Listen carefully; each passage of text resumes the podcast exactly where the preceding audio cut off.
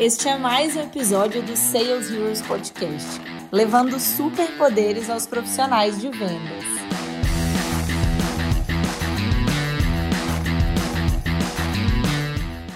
Ei, pessoal, viemos aqui para mais um episódio do Sales Heroes Podcast.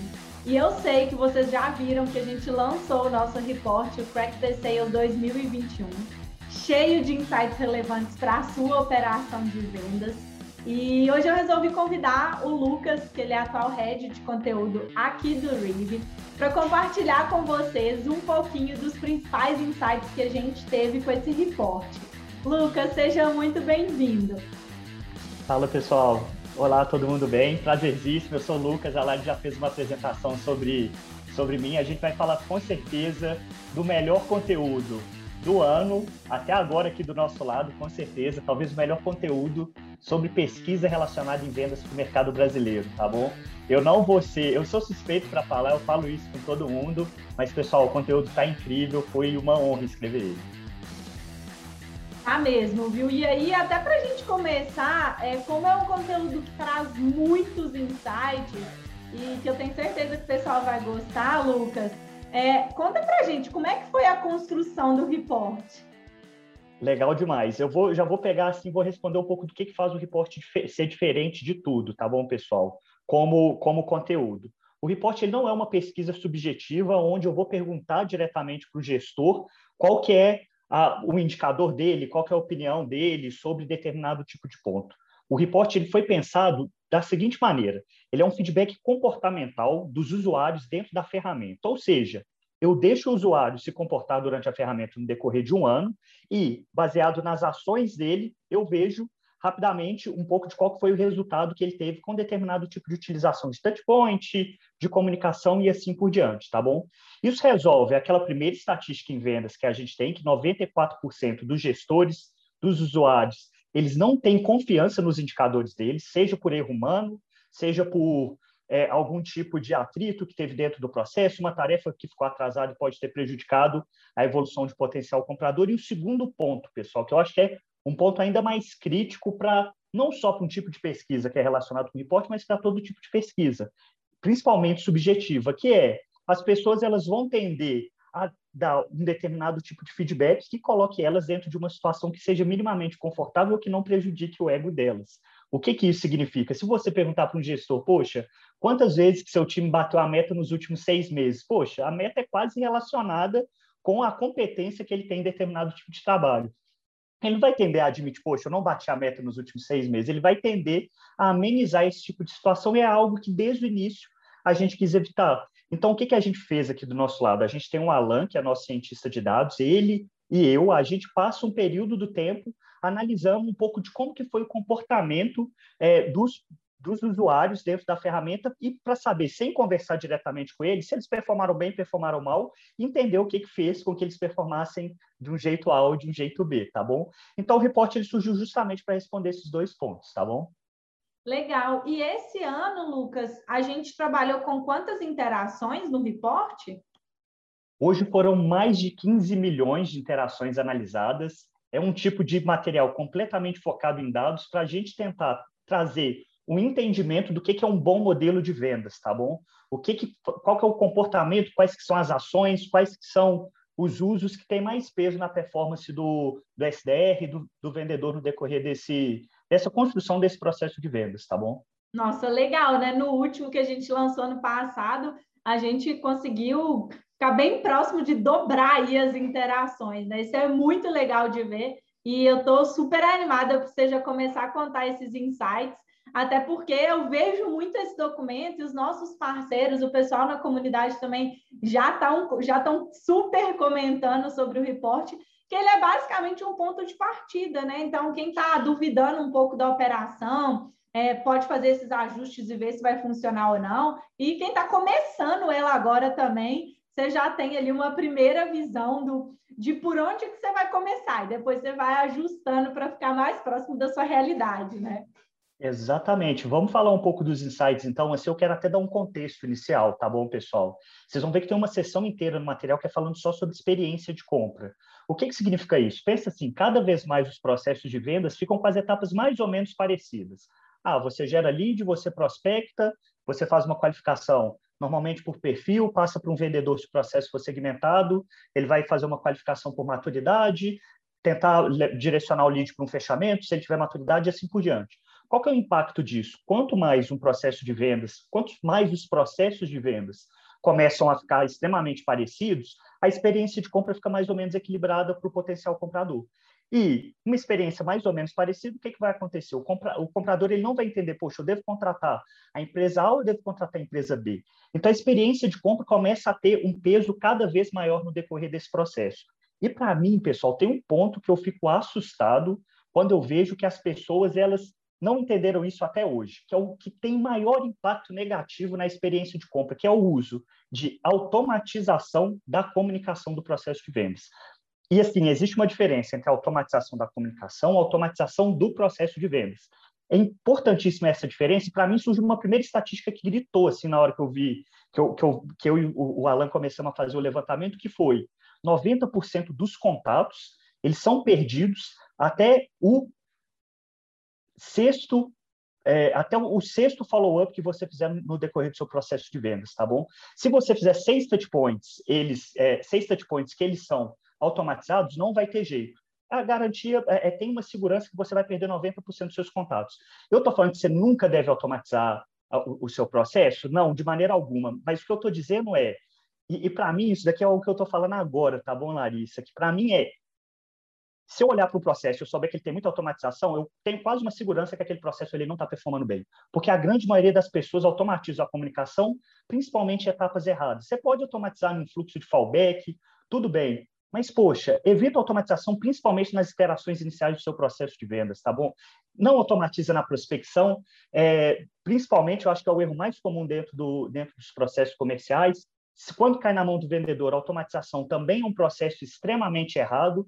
Então, não faça isso. E, para mim, entra dentro de um outro ponto que a gente está tentando trazer aqui cada vez mais dentro da Riv, que é a humanização do processo de vendas.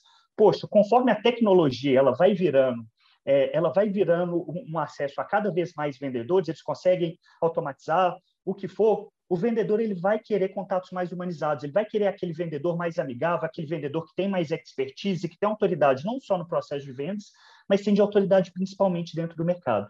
Esse foi o primeiro ponto que grita assim para mim que eu acho que as pessoas têm que eliminar o quanto antes. Poxa, automatização de comunicação, evita o máximo possível, automatiza o processo, que para mim é a segunda estatística que gritou muito, mas eu vou deixá-la para o final, que eu acho que ela que ela é, foi uma das mais interessantes, foi uma das mais difíceis de serem identificadas, mas ela foi também uma das mais interessantes. Esse é o primeiro insight que eu vejo assim que fica muito claro, tá bom? É, no decorrer desse processo. Ah, eu vou até fazer uma correção aqui, agora que eu lembrei. É, 90% dos contatos eles são perdidos quando você utiliza da automatização de comunicação até o sétimo follow-up. Você fez sete follow-ups, poxa, automatizado, você tem certeza que seu contato foi perdido. E assim, pessoal, tem uma quantidade mínima de follow-up que você tem que fazer e você tem que fazer follow-up que, eu tô, que a gente está chamando dentro do report de equilíbrio omnichannel você vai ver lá que a ligação é o tipo de touch point que, mesmo na pandemia, foi o touch point que mais converteu de todos. Tem um gráficozinho que eu tenho ele na cabeça, assim, porque eu acho ele lindo, maravilhoso, que em alguns períodos do ano, a, a, as ligações telefônicas, seja pelo uso de telefone celular, eles converteram cinco vezes mais que os follow-ups puramente automatizados. E assim, os follow-ups automatizados ficaram na última posição, isso é muito claro, para mim é gritante o quanto que isso, é, é, essa perspectiva é abordada de diferentes maneiras dentro do, dentro do, do próprio material, tá bom? A ligação, em primeiro lugar, em segundo lugar, vieram os touch points via social, WhatsApp, é, contatos que, que, as pessoas entendem que são necessariamente, que tem que ser necessariamente mais humanizado. Poxa, eu não vou entrar agora no, no seu WhatsApp, vou te mandar uma mensagem que eu gravei para uma outra pessoa e vou, como se fosse minha, sabe? São contatos que requerem esse processo de personalização obrigatoriamente. Personalização é um dos pontos que mais impactam na experiência de compra. A gente já vem trazendo isso dos suportes anteriores e a gente está só reforçando essa mensagem hoje. Personalizar com é, diferentes tipos de, de comunicação no decorrer dos fluxos. Poxa, uso de cargo, uso do nome, uso daquelas linhas de, de contatos é, personalizados. Poxa, eu vou falar para esse mercado, então vou personalizar essa mensagem. Em terceiro lugar, ficaram os contatos via LinkedIn. LinkedIn, para mim, foi uma surpresa muito interessante, porque ainda acho que tem muito processo de melhora para acontecer dentro do, dentro do LinkedIn, mas para mim é, é, show, é claro como que o uso de LinkedIn está se transformando, principalmente com a pandemia, em um tipo de touch point mais humanizado, mais, mais customizado e também mais focado dentro de um ambiente corporativo, que é o que, que a gente está inserido aqui na, na, na Riv, como vendas B2B e assim por diante. O quarto tipo de touch point, que é a semi-automatização, tá bom? Poxa, a semi-automatização é você garantir que mesmo nos seus e-mails, essa é a explicação que eu uso como semi-automatização, tá bom, Larissa? Se você quiser acrescentar alguma coisa, também vai ser super válido. Mas a semi-automatização é que mesmo nos seus e-mails, mesmo que você poderia enviar um e-mail completamente automatizado para o cara, você vai parar e você vai focar em uma boa experiência de compra. Você vai virar e falar, tipo assim, é um momento que você vai falar, poxa, eu estou conversando com esse comprador, com essa pessoa, e sales engagement é sobre escalar a comunicação um a um com todos os leads que você tem no decorrer do seu processo. Manter o foco ainda em uma abordagem com volume e com qualidade. A gente não quer sacrificar um ou outro, tá bom? Então, o uso da semi-automatização, para mim, ele ficou ainda muito claro, porque o, os fluxos automatizados, eles meio que estagnaram de um ano para o outro. A gente comparou em 2018 com 2019 com 2020. E eles são basicamente estagnados ali num valor de conversão normalmente de 5% a 7%. A semi-automatização, não. Ela continuou crescendo, ela mais que dobrou de um ano para o outro, sabe? Então, ainda tem espaço dentro desse processo de semi-automatização para a gente garantir que é, a gente está rodando um processo com uma abordagem de qualidade muito alta, uma mensagem boa, uma mensagem aderente, uma mensagem que impacta o comprador e que faz ele sair daquele mar de ruído que ele está e falar assim, poxa, não, esse e-mail que caiu aqui na minha caixa de entrada, deixa eu parar, deixa eu dar uma olhada nele, porque essa pessoa que ela demonstrou alguma coisa, ela comunicou alguma coisa ali para mim, não sei se é autoridade, não sei se foi uma prova social que ela colocou ali, que meu olho brilhou, eu, poxa, essa pessoa daqui ela se destaca nesse mar de prospecção, nesse mar de abordagem, sim, eu quero conversar com ele. E até o próprio vendedor, o reporte não é um material focado somente na prospecção, mas também nas etapas mais avançadas dentro do funil, de como que os vendedores, os SDRs, quanto mais rápido eles têm no processo de interação com aquele comprador, maior a probabilidade dele converter. E eu lembro assim do gráfico de abertura, que é o gráfico que fala um pouco sobre a velocidade da resposta, a velocidade com, com quão rápido você responde um comprador, é como que a, aqueles compradores eles tendem a evoluir mais rápido dentro do seu processo comercial. Ou seja, você está mantendo o engajamento dele alto que, se você consegue responder um comprador nas cinco primeiras horas iniciais que ele respondeu, isso é para todo, todo o funil, tá bom, pessoal? Poxa, ele vai ter uma chance de 50% a 250% é, maior de conversão, de se transformar em um cliente no segundo momento.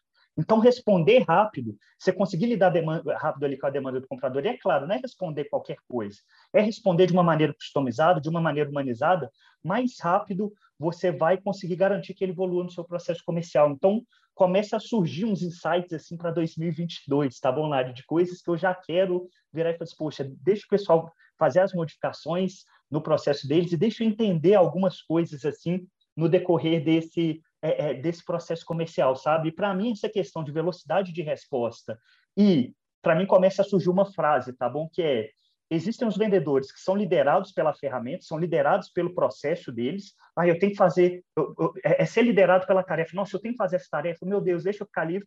E tem os vendedores que fazem com que eles constroem essa tarefa de uma maneira que, poxa, eles lideram o próprio processo deles dentro daquelas tarefas. São os vendedores que, ah, não é que eu que eu tenho que fazer essa tarefa aqui, porque senão ela vai atrasar. É o vendedor que entende, poxa, eu vou fazer essa tarefa rápida aqui, porque eu sei que na hora que eu fazer essa tarefa rápida, eu vou ter uma chance maior de converter esse cara. Então, para mim, esse é um insight que fica muito claro é, dessa maneira correta de, de uso de seus engagement. Mas é claro. Com certeza. E assim, até uma coisa que eu queria acrescentar, que eu acho que é muito. Um, eu fiquei surpresa, porque conversando com os parceiros e com o pessoal na comunidade, a todo momento o touchpoint que ficava em alta era o LinkedIn. Ah, mas telefone está muito difícil, ah, a gente não consegue telefone, o pessoal está de home office, a gente não consegue falar. Vou usar, vou usar o LinkedIn. Só que entra no, no ponto que você falou, né? O tanto que a semi-automação ela continuou crescendo e continuou mostrando a conversão. Até eu acredito que o uso do LinkedIn pode ter aumentado sim, e a gente viu isso na prática mas como o mau uso aumentou significativamente também, o que, que aconteceu? A ligação continuou liderando, porque era a maneira que você tinha de fazer um contato rápido e que efetivamente gerasse uma boa experiência de compra, porque estava todo mundo automatizando via LinkedIn. Então, o que, que aconteceu? Começou a poluir mesmo. Eu até brinquei outro dia. É, a gente começou a fazer, muita gente começou a fazer spam dentro do LinkedIn. E aí, quando você usava um WhatsApp, né? Que você não conseguia automatizar absurdamente, e uma ligação que você estava ali num contato direto, aquilo ali estourava e você conseguia gerar experiência de compra, ter seu resultado e, consequentemente, a gente levar esse touchpoint para o topo de novo. E Exato. assim, a taxa de resposta, eu fiquei muito feliz também de ver esse dado, porque eu sempre quando eu estava em vendas, eu falo que eu sou meio que quase que a doida do e-mail, sabe? Se eu vou dormir, eu tô com muito e-mail, isso me incomoda muito, porque eu gosto de dar um retorno pelo menos por ali o mais rápido possível.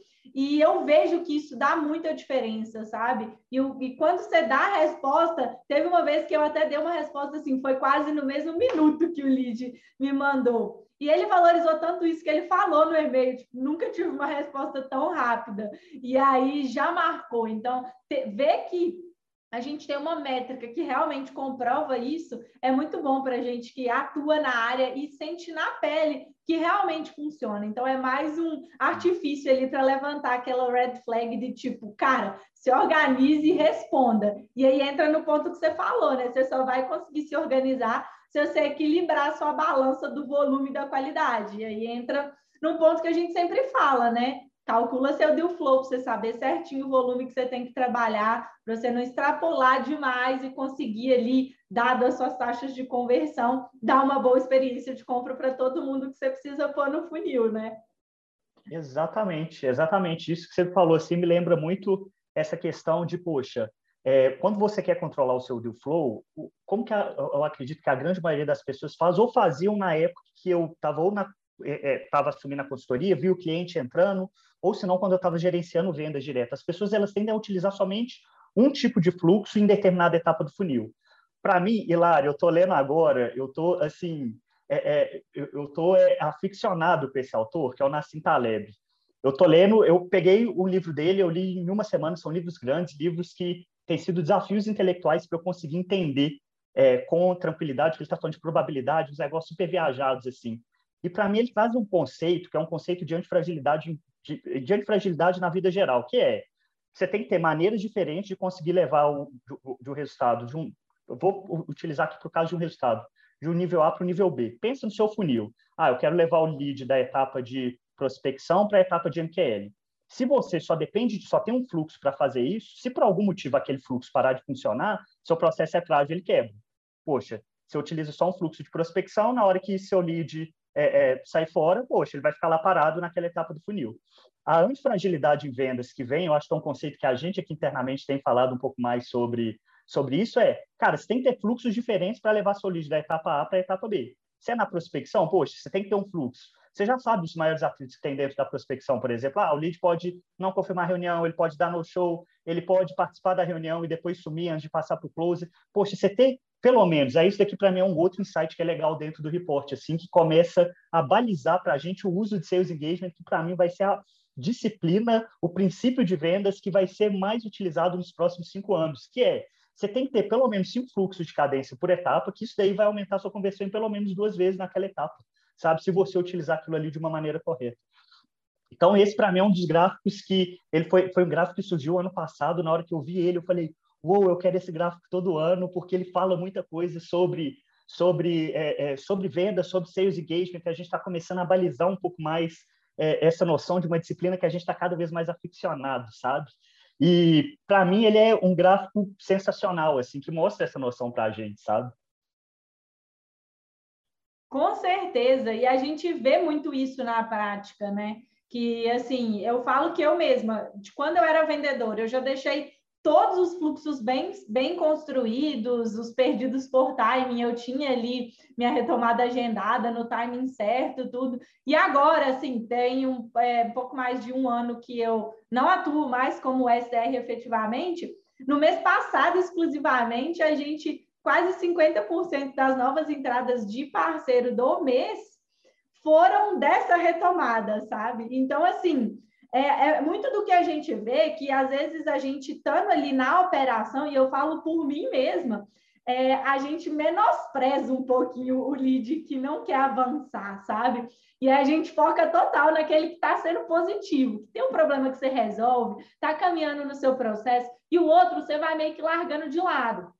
Só que se você largar ele de lado, dentro de um fluxo, fazendo touch points mais espaçados, é, compartilhando ali os insights que, é, com relação né, ao que você conversou com ele anteriormente, esse cara também vai fechar. E te digo mais, ele que vai salvar sua meta do mês aí, com certeza. Exato. Exato. E eu vejo muito assim, como, é, é, como os vendedores que eles atingem a, a, meta constantemente, ou até a super meta, eles trabalham bem essa tomada, sabe? Eles não desperdiçam lead, eles sabem que, que, poxa, esse cara ele não vai fechar agora, mas pode ser que daqui a dois, três meses ele feche. E assim, o ciclo de vendas em B2B tem um dos gráficos que mostra também que dá para você fechar o cara no decorrer de 365 dias sem nenhum tipo de perda comparativa. Ah, se eu, se eu posso fechar somente o cara novo, o lead novo, e não vou fechar meus retomados. Não tem um comparativo que faz um que um seja melhor que o outro. A retomada, para mim, foi um outro fluxo que foi surpresa, algo que pode ser trabalhado. Eu acho que quando a gente aponta algo novo no report, normalmente no ano seguinte aquilo ele tende a melhorar, porque as pessoas começam a ver a importância daquilo, começam, poxa, deixa eu fazer um, um teste diferente. A retomada, para mim, surgiu como algo interessantíssimo esse ano. A retomada é um tipo de fluxo que ele pode ser melhor trabalhado e, da maneira, sem a gente falar nada anteriormente sobre retomada de uma maneira, poxa, vamos dar uma atenção especial para a retomada, ele já performava bem. Imagina agora com mais pessoas pensando em retomada como uma origem de lead constante. Poxa, o que eu posso fazer hoje para retomar meus leads da melhor maneira? Eu posso garantir que toda vez que eu for retomar um contato, eu vou entrar dentro de um briefing, de uma anotação, vou colocar os principais pontos sobre aquele potencial comprador, eu vou fazer a retomada na data, eu não vou esperar, eu vou ter um, um, um processo de retomada constante, onde eu esteja constantemente retomando meus leads para o número um, meu processo é mais antifrágil, meu deal flow ele ganhar um volume bem equilibrado com a qualidade e assim por diante é uma prática super legal. Então, a retomada, para mim, eu vejo ela como uma origem única, assim, sabe? E retomada é um caso legal que quem pediu para eu olhar isso foi o Vini. O Vini virou e me mandou um documento. Cara, eu quero ver um pouco sobre as performances das retomadas. Que ele queria saber. Eu falei, ah, Vini, falei assim, uou, que massa, cara. Muito legal o processo de retomada. Eu não esperava. Eu achava que a retomada seria algo do tipo, ah, eu acho que não vai ter uma conversão muito diferente de um fluxo vem de uma primeira vez. Ele está muito melhor, sabe? Então, foi um processo interessantíssimo. É claro, utilização de fluxos mistos eu coloco como último insight também dentro desse processo, essa noção de omnichannel equilibrado, de você utilizar não só um tipo de, de touch point, fazer um fluxo só de e-mail, só de ligação, o que for, mas fazer um fluxo que equilibre bem todos esses tipos de touch point para aquilo, aquela noção de omnichannel. Se eu não sei onde meu comprador ele vai estar, eu vou procurar ele em todos os campos e eu vou encontrar o lugar que ele quer ser encontrado e a partir daí eu vou entender, poxa, esse comprador aqui, ele gosta de um contato mais WhatsApp. Não, esse cara daqui gosta de um contato mais e-mail. Vá aprendendo, mas garantindo sempre que eu estou utilizando esse, esse Omnichannel. Eu uso Omnichannel na minha vida. Se eu estou tentando falar com uma pessoa, não consigo via Slack, eu mando um WhatsApp. Ah, não, agora deixa eu formalizar meu e-mail, porque isso é importante. Vice-versa. Ah, não, deixa eu ligar para essa pessoa. É assim.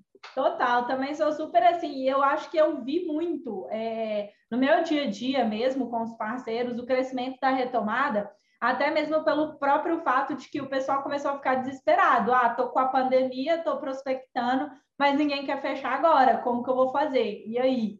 É, tá todo mundo paralisando investimento, eu preciso de ter uma retomada com esse pessoal, porque a gente sabe que ele tem um problema, que a nossa solução resolve, mas ele não está no momento certo, ou por algum motivo aí, a própria pandemia às vezes impactou o budget do cara, mas você sabe que ele tem todo o perfil, todas as características. E aí eu vi muito também na prática crescimento, o crescimento do uso desse fluxo, justamente por causa é, do momento que a gente viveu. E foi uma forma boa também da gente começar a enxergar que sim, a gente não precisa de uma pandemia para saber que um fluxo de retomada ele é importante dentro do seu processo. Se todo mundo, todo mundo que você conversou hoje, em teoria, ele é importante para você se você faz inteligência comercial, se você tem um bom time de marketing, todo mundo que você está conversando, ele tem o mínimo de alinhamento com o que você oferece.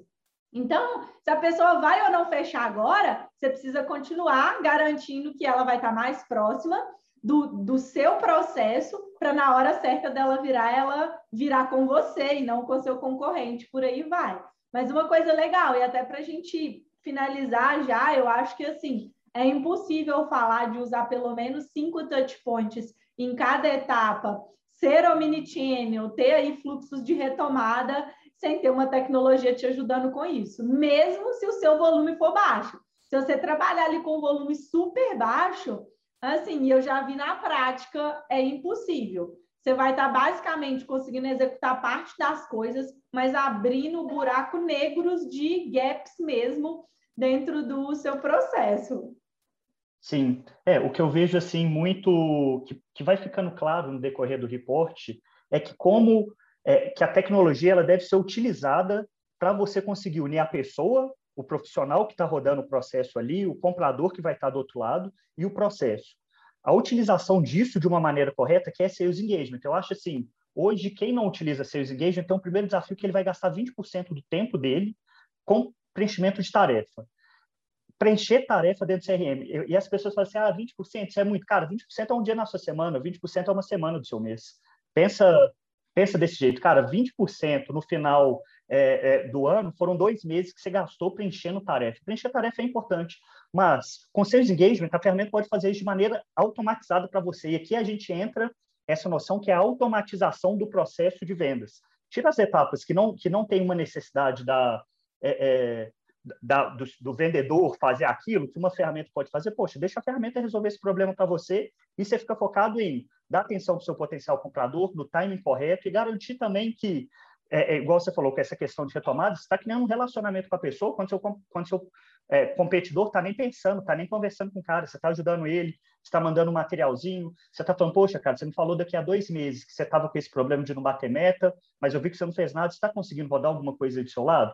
Você dá esse nível de atenção e, de, e, e esse nível de, é, é, vamos colocar assim, de gentileza, de contato humano para a pessoa, na hora que ela for pensar, pô, por que eu vou fechar com um cara desconhecido que nem me procurou nos últimos três meses, mas, poxa, teve é, é a Larissa, teve o Lucas, está conversando aqui constantemente comigo, e na hora que ele tiver um problema que estiver estourando na cabeça dele, ele vai procurar o ombro de quem para conversar, vai procurar quem está ali em contato direto com ele. E Sales Engagement permite esse engajamento da pessoa até quando ele não está dentro do seu processo de fechamento no próximo mês, não está dentro do seu forecast, mas daqui a um, dois meses, pô, você vai gerando aquele volume cada vez mais alto de comprador, que vai virar, e, cara, vira um fã de você e vai te procurar sempre que for possível. Total, e é isso mesmo. Eu falo que assim, a tecnologia ela vai unir o processo com a sua habilidade para a gente poder gerar experiência de compra, né? Isso é o quê? É o engajamento de vendas, né? Porque a, o, o sales engagement nada mais é que as habilidades dos seus vendedores, então soft e hard skills sendo utilizadas dentro de um bom processo e a gente precisa da tecnologia para conseguir aplicar isso, porque fazer manualmente você pode ser o melhor vendedor do mundo, ser a pessoa mais multitask que eu conheço no planeta, mas não vai funcionar. Então, assim, gente, acho que já deu para vocês coletarem vários insights, né? E, claro, quem quiser saber mais, o material está disponível no nosso blog, está na nossa comunidade também. E se vocês tiverem alguma dúvida, ou até mesmo tiverem sentindo falta de algum insight que vocês estão tendo da sua própria operação, mas que não está dentro do report, compartilha comigo, compartilha com o Lucas, quem sabe pode ser aí um, uma nova busca que a gente vai fazer para trazer ainda mais métricas para vocês do que, que dá realmente certo ou não. Lucas, queria te agradecer muito por estar aqui com a gente. Eu acho que assim é sempre muito bom falar das melhores práticas que a gente vê no mercado. Obrigada, viu? Maravilha. Eu que agradeço, pessoal. Querendo perguntar, tirar alguma dúvida, alguma coisa, eu estou lá na comunidade, eu faço questão de entrar lá facilmente, umas duas vezes por dia. Eu entro, dou uma olhada, me planejo para tentar responder algumas perguntas. Pode mandar, pode me mandar uma conversa via mensagem, que vai ser um prazer conversar sobre esse material, falar sobre novos insights, até coisas que vocês gostariam de ver no report do ano que vem. Perfeito. Obrigada, viu, Lucas? Tchauzinho. Eu que agradeço. Tchau, tchau.